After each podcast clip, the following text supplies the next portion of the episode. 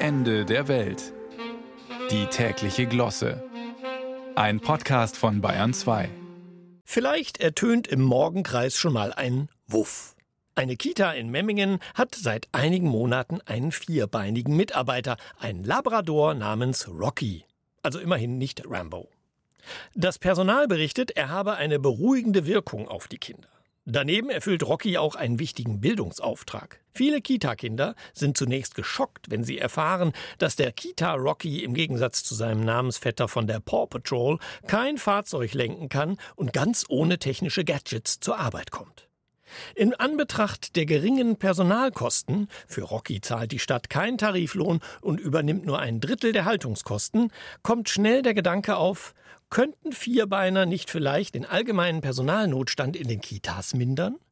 Schließlich kann ein gut trainierter Schäferhund vermutlich eine Herde, beziehungsweise in diesem Fall eine Horde, von 30 Vorschulkindern eine Weile in Schach halten.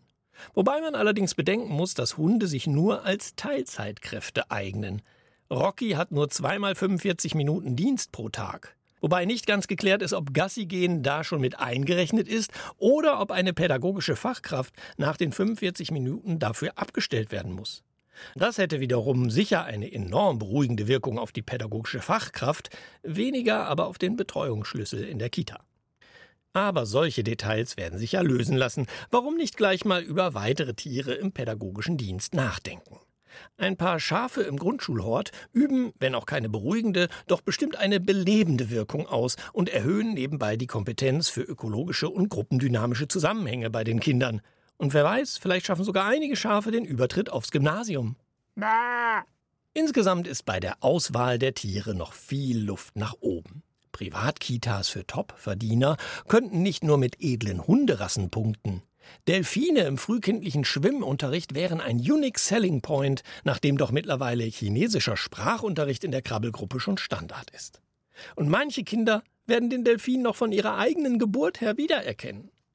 Aber auch über die Kita hinaus wäre die Wirkung von Vierbeinern dringend genauer zu untersuchen. Hätte ein süßes Kätzchen Klaus Weselski vielleicht eher zur vorzeitigen Beendigung des Streiks bewegen können? Würde ein schwanzwedelnder Dackel vielleicht die Schimpftiraden des Hubert Aiwanger abmildern?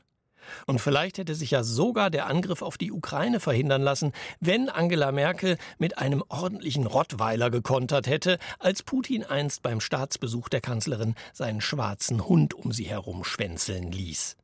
Moment, war das nicht ein Labrador, genau wie Rocky aus Memmingen? Vielleicht ist da dann doch was schiefgelaufen damals in der Kita des kleinen Wladimir.